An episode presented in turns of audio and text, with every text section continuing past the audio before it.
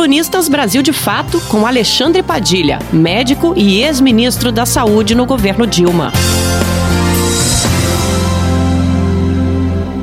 Só um SUS mais forte, recebendo uma injeção de fortalecimento, será possível reduzirmos as mortes e o sofrimento no nosso país, que já é o epicentro do crescimento da pandemia do coronavírus em todo o mundo. Se esperarmos do governo federal uma ação como essa, ela não virá.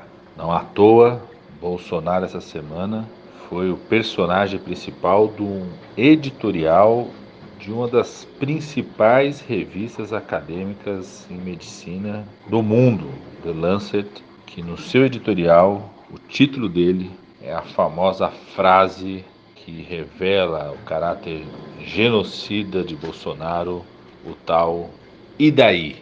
Que ele proferiu no dia que o Brasil ultrapassou a China em número de mortes.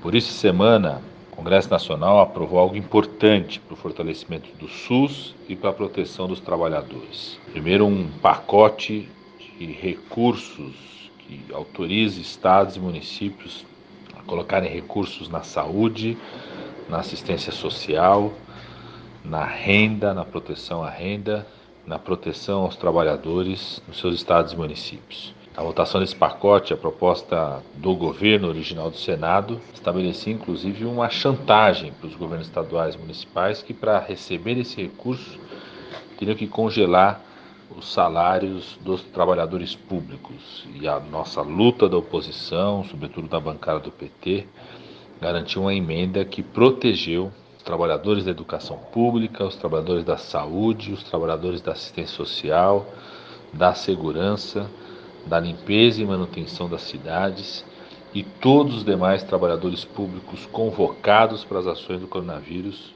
estão protegidos dessa regra de congelamento de reajuste de salários.